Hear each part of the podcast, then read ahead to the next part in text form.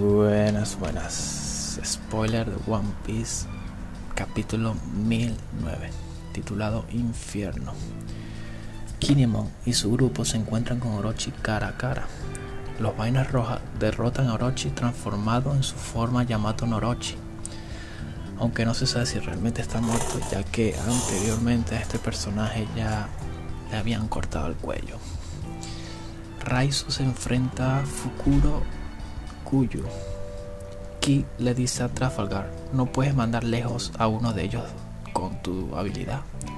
La responde, si, si pudiera, ya lo habría hecho. Su haki es tan fuerte que no puedo moverlos. Luffy dice, cuidado, viene uno grande. Big Mom y Kaido atacan a la vez. Zoro detiene el ataque un momento y resulta herido, pero el resto consigue esquivarlo. Luffy ataca a Kaido y Kaido le devuelve el ataque lanzándole un rayo por la boca. Hay otro ataque de Kaido.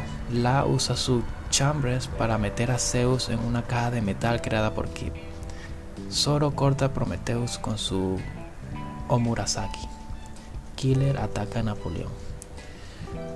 Gracias a un ataque combinado de Ki y a que no tiene a Zeus, Prometheus y Napoleón junto a ella, ambos consiguen lanzar a Big Mom fuera de Onigashima y cae al mar. No hay descanso la semana que viene. Uh, brutal. Nos vemos en la próxima.